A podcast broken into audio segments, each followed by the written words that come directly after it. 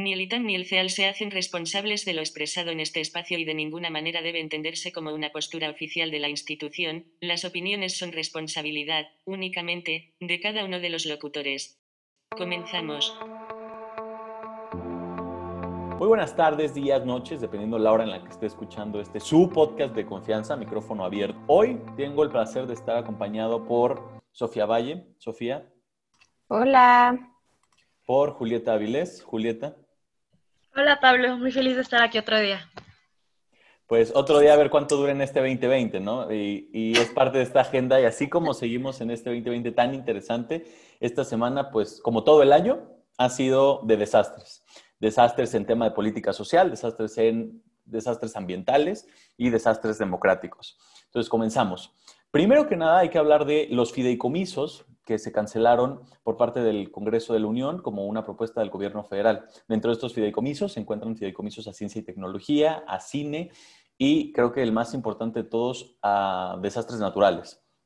Entonces lo que pasó fue que como parte de la política de austeridad y explicado en palabras del secretario de Hacienda, Arturo Herrera, explica que estos fideicomisos, con el presupuesto que se tenía destinado para ellos, va a terminar eh, usándose en el tema de salud. Y digo, es importante porque el tema de la pandemia, pues creo que sí se le tiene que dar prioridad al sector salud, pero con todo este dinero y con todo lo que se les está asignando al tema de salud, pues más vale que tengamos o los mejores, o los mejores hospitales del mundo, o, por lo menos que se atiendan también los problemas que estos fideicomisos estaban haciendo de otra manera. Eh, aunque sea apoyos directos, no necesariamente económicos. Pero bueno, ¿qué nos tienen que decir al respecto? Pues a mí me llama la atención como estando en medio de una pandemia, viniendo dos huracanes, que no es como que, bueno, los científicos sentaron que venían justo después de querer desaparecer el fideicomiso, ¿no? Sino que se ven desde antes, crean que es una gran idea. Y lo peor es que ni siquiera sabemos a qué quieren llevar estos fondos. O sea, obviamente nos dicen, ah, los proyectos de la 4T, pero ¿qué proyectos? ¿Cuánto dinero?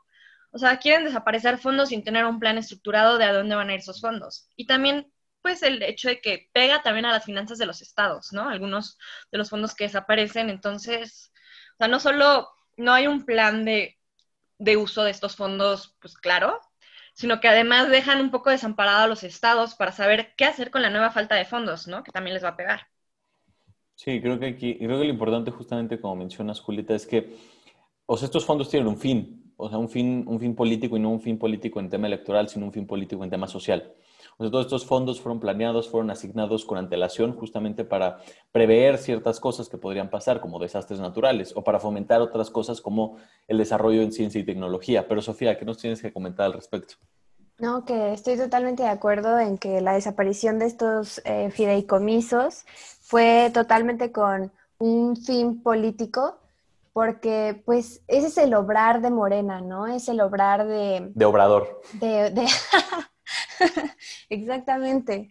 Entonces, eh, así como ha desaparecido otros proyectos de otras instituciones con la misma excusa de que son corruptas, en vez de renovarlas y, por cierto, gastar menos dinero en ese proceso, está desapareciéndolas por completo dejándonos en una incertidumbre total, en, por cierto, un tiempo en el que la incertidumbre es el pan de cada día por la pandemia, por el COVID-19, eh, solamente para imponer después este, las instituciones morenistas, ¿no? Obradoristas, para dejarlas para la posteridad y que haya quedado... Em, pues esa perspectiva ya dentro de la sociedad, ¿no?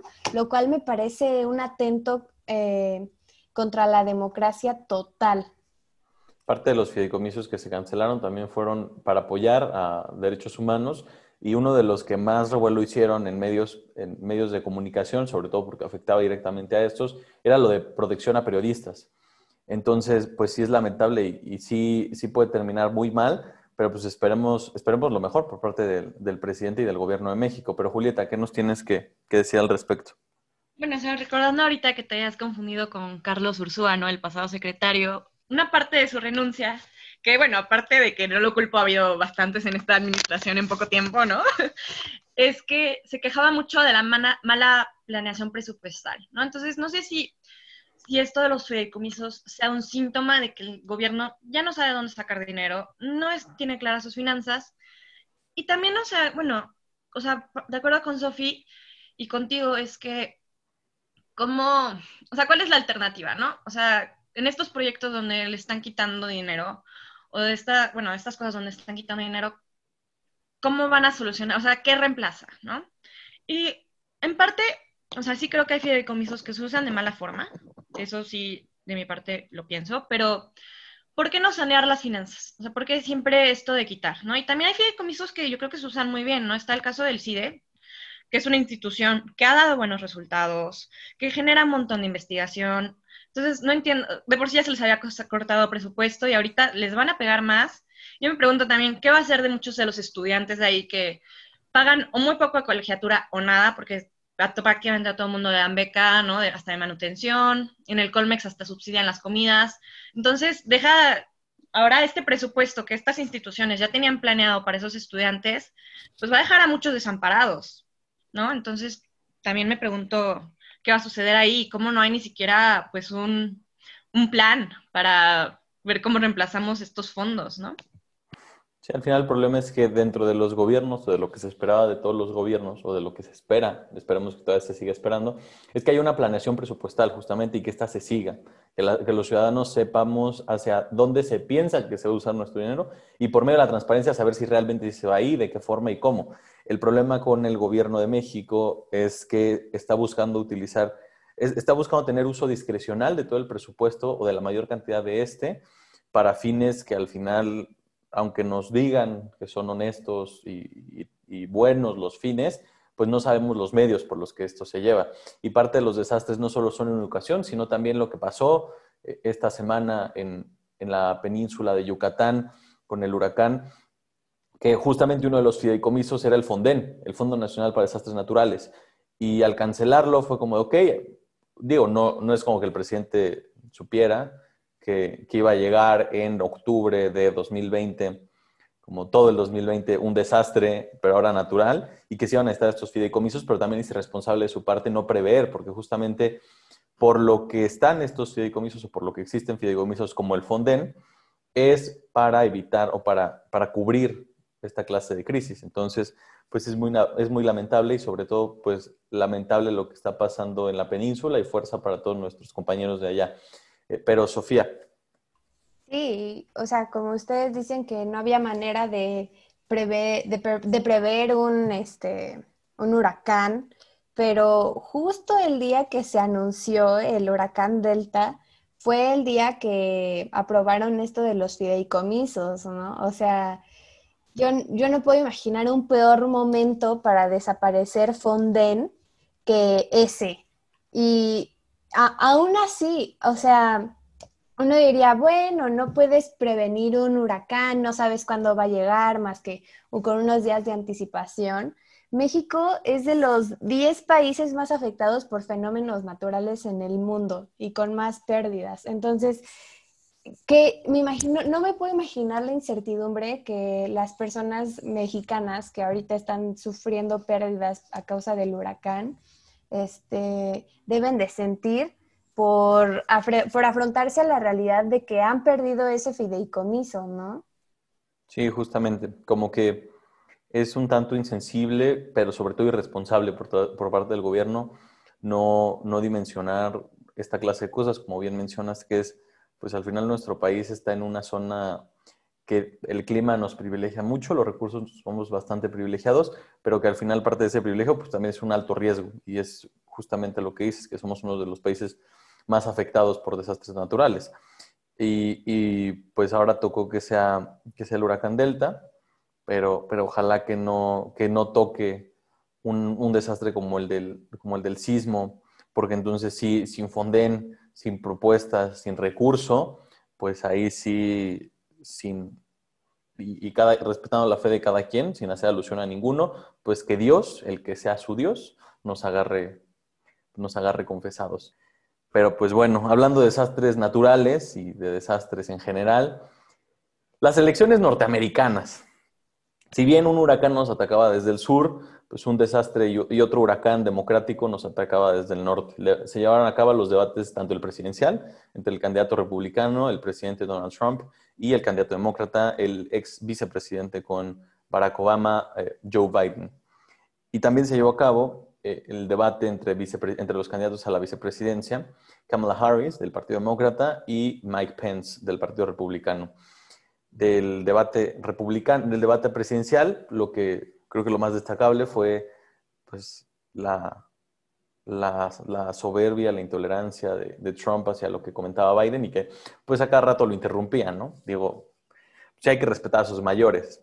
Al final ya Estados Unidos parece más una gerontocracia, pero pues no olvidemos que, no olvidemos que ahí sí, pues Biden es más grande que Trump y qué falta de respeto. Y no solo para el, para el candidato Biden, sino para la ciudadanía norteamericana, pero sobre todo para todos los espectadores, porque no, no se vio un ejercicio democrático tal cual. ¿Qué nos tienen que decir al respecto? Sofía. Sí, no, siento que eh, las personas estadounidenses agarraron, eh, probaron tantito de lo que sufrimos nosotros, por ejemplo, cada debate presidencial, o sea, Ricky, Riquín, Canallín, fue, fue lo mismo, ¿no? Fue una ridiculez total. Este, eh, había muchos chistes en Twitter de Trump, Trumpín, Trompetín, por ejemplo, ¿no? Este, y me pareció, como tú dices, una falta de respeto para el otro que se estuvieran interrumpiendo a cada rato y también para los espectadores, ¿no? Que a final de cuentas el debate está planeado como un ejercicio democrático para que eh, pues los electores puedan decidir y, e irse planteando por quién van a votar pero solo lograron eh, hacer una exhibición de sus egos, ¿no? Porque la verdad, el, pensar en dos personas interrumpiéndose a cada rato y luego eh, verlos y darse cuenta que son dos hombres cis, blancos, probablemente peleándose por el asiento del hombre más poderoso del mundo, pues sí me hace sentido, ¿no? Completamente. Julieta. Pues yo creo que la verdad, bien le tocó una gran oportunidad, ¿no? O sea, aparte, estaba todo esto de los tax returns, de los impuestos de Trump, ¿no? Que no los ha hecho públicos, que la gente cree que no está pagando impuestos, ¿no? Y que sí se lo comentó en el debate. Lo comentó como un ratito y luego pasó, pero yo creo que tuvo oportunidad de comentarlo aún más que pues la verdad es que los impuestos siempre ha sido un tema muy sensible para los norteamericanos, en tanto crean que deben, o bueno, como los republicanos, ¿no? Que suelen querer hacerlos menores, o los demócratas que suelen querer acrecentarlos, pero pues algo en común tienen los americanos es que pagan impuestos y les molesta que la gente no los pague, ¿no? Entonces, yo creo que bien tenía esa oportunidad y ahora después, poco después del debate, se, se bueno, se, Trump anuncia que ya tiene COVID y pues también una súper oportunidad. Aunque yo en lo personal sí pienso que Trump es mucho mejor debatiente que Biden, no tanto por la calidad intelectual, sino por la calidad populista que tiene Trump, ¿no? Es más simplón, habla con un lenguaje que todos entendemos, con referencias, hace reír, ¿no? Entonces, y yo creo que sí lo vi, o sea, la verdad a mí no me pareció que Trump hiciera un mal papel, yo creo que, bueno, ambos, como dicen, se interrumpían, también el moderador parecía tener un lado, ¿no? Entonces no me pareció un moderador imparcial pero pues yo la verdad no me pareció un mal, una mala táctica la de Trump, considerando que el populismo vende, que la gente que va a votar por él va a votar por él como se ha presentado, ¿no? Como una persona que ataca, que sí dice China virus, ¿no? O sea... Proud Boys stand by. Sí, entonces, o sea, yo creo que continúa haciendo el papel que le ha funcionado, sinceramente, por algo ganó ya anteriormente. Y pues a ver, a ver qué sucede. Ahorita ya las encuestas, aunque siempre desde un principio, ¿no? Colocaban a, a Biden un poco arriba, yo después de esto del COVID ya lo colocan mucho más arriba. Bueno, no mucho más, pero puntos sustancial, sustanciales arriba. Entonces, pues a ver, a ver qué sucede. Me da mucha curiosidad. Sí, creo que lo que más le, afectó a Trump, o sea, el debate, creo que el que mejor se vio fue Trump, no porque fuera el mejor, porque creo que no hubo un mejor en este tema, sino porque justamente le fue fiel a su estilo y a su imagen de hombre fuerte, pero justamente lo que le afectó no fue el debate, sino lo que vino después del debate, que fue que se contagió de coronavirus, porque eso sí le golpeó directamente en su imagen de, de hombre fuerte, que nada lo detiene y que es todopoderoso. Y eso fue el golpe, el verdadero golpe a, Donald Trump, ¿no? Eh, no en el debate, porque en el debate Biden pues, se vio muy, muy tibio y, desdibujado, y Trump siguió con su imagen de siempre, pero sí, sí lo que pasó después del debate. Pero Sofía, ¿qué nos tienes que comentar al respecto? No, ¿cuál, eh, ¿cuál ofensa a su imagen de hombre fuerte? Si no viste sus tweets, que bueno, Twitter es este, su comunicación política por, excel, por excelencia, pero que andaba poniendo como, eh, al, así, al segundo día de que anunció que tuvo COVID, andaba diciendo como de, ya me siento mucho mejor, no sé qué, este, el, el, doctor vio mi prueba y dijo que yo tenía una sangre especial, o no sé, que, que fue honestamente súper risible. Y yo cuando leí que Trump tenía COVID, yo dije, bueno, por lo menos ahora el COVID es real, ¿no? bueno, por, por lo menos, sí, justamente. Completamente de acuerdo. Pero sí, es que sí, a ver, una cosa es la imagen que daba Trump en Twitter, que sí es la, que sí como trató de que no, el, el COVID nace lo que el viento a Juárez, pero los videos que es, una, ver a Trump aceptar justamente que el COVID existe, y dos, ver al presidente Trump salir y no poder respirar y estar sufriendo, respirando por la boca, sí se, o sea, no se vio bien y sí, sí perdió parte de esa fuerza que tenía, porque era como de, bro, o sea, sí estás diciendo que estás bien por el COVID, pero al mismo tiempo te estoy viendo que no puedes respirar. Pero sí, este, fue, fue una contradicción entre lo que hacía y lo que decía en Twitter, como todo su gobierno. Pero bueno, Julieta, ¿qué nos tienes que comentar al respecto? pues no sé, o sea, la contradicción de que era una persona que minimizaba mucho el COVID, ¿no? Que incluso decía como que ya las escuelas regresan a clases, que algunas sí regresaron, que no usaba siempre cubrebocas, y de pronto le da, ¿no? Entonces, sí parece ser que todo lo que decía que no, sucedía con el COVID, que era una enfermedad muy X, ¿no? Y resulta que sí ingresó al hospital, que sí se le vio después con bastantes dificultades para respirar, ¿no? Entonces, pues yo creo que sí, sí le va a pegar bastante. Y también que, que admitir, y como lo dijo bien en el debate, que no ha hecho un muy buen manejo de la pandemia, sinceramente, ¿no? Ha habido muchísimos muertos en Estados Unidos. Corríjanme si me equivoco, pero creo que es el país con más muertos. Entonces, sí, le va a pegar y aparte se enferma, ¿no? Entonces. Sí, le creo que creo que el presidente Trump no puede decir que la pandemia le cayó como anillo al dedo, porque sí le puede costar su, reelección. Pero Sofía, ¿qué nos tienes que mencionar al respecto? Sí, que ahorita que mencionaste su video en el que parece que se está aguantando las ganas de toser, ¿no es chistoso que al mismo tiempo que eh, demuestra pues sus síntomas de COVID, no trae cubrebocas? O sea, justo, justo que cuando lo mencionaste me acordé y me di cuenta de eso. Qué cinismo de parte de Trump, ¿no? Y bueno, también me gustaría mencionar. Sí mismo, pero ahí sí, te, ahí sí te tengo que contradecir. Al chile sí da risa, güey. Obviamente sí, pero es que es classic Trump. Pero te digo, también eh, no creo que le cueste su reelección, porque el nivel de, eh, ¿cómo se diría? De exposure, de visibilidad que le dio esto de, ay, tengo COVID, este, ¿sabes? Y siento que a, cada rato estaba informando y había videos del helicóptero saliendo de la Casa Blanca a un hospital y no sé qué. O sea, yo la verdad creo que, eh, no lo sé, hasta se puede convertir en una imagen de un mártir, ¿no? Eh, para sus votantes. y hasta salió del hospital en su camioneta a dar un recorrido a los que estaban allá afuera, como visitándolo y esperándolo. O sea, también, si algo sabe hacer bien Trump es capitalizar todo, ¿no? Entonces sí, les digo que salió como en su camionetita a dar una vuelta y demás. Creo que hasta pidió pizzas, ¿no? Para los que estaban ahí. Entonces... Qué buen pedo que el presidente te piche una pizza. La neta. Pero que no pague impuestos. Es lo rico. No, pues con algo, con algún dinero se tiene que pagar. Y regresan los impuestos.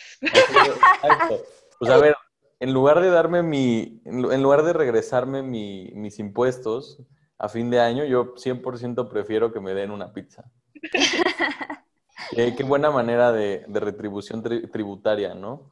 Pero, pues sí, no, este, es contradictorio. Y al final solo el tiempo dirá si esto le benefició o no al presidente Trump. Pero lo que sí podemos estar seguros es una que, pues en el debate, pues sí no hubo como mucho, mucho de qué hablar más allá de las formas, no hubo fondos. Dos, que qué que sui generis es tener que decir presidente Trump y posiblemente dos veces presidente Trump. y, y pues que el COVID sí existe, ¿no? Al parecer, para los republicanos. ¿Hay otra, algún otro comentario que quieran añadir? Bueno, sin más por el momento, nos despedimos en esta, en esta emisión de Micrófono Abierto, un espacio libre y abierto para todo aquel que quiera comentar o participar. Y este, nos despedimos, nos vemos la próxima semana. Eh, Julieta, un placer, un gusto. ¿Dónde te pueden seguir? Hola, pues me pueden seguir en Twitter como arroba julieta-aviles. Muchas gracias. Sofía, ¿dónde te podemos seguir? Sí, en Twitter arroba Sofía en griego. Bueno, mi nombre es Pablo Ávila, me pueden seguir como arroba Ávila López P y nos vemos, nos escuchamos, porque es un podcast, ya me siento en televisión, perdón. Nos escuchamos la próxima semana en otra emisión de Micrófono Abierto. Un gusto, hasta la próxima.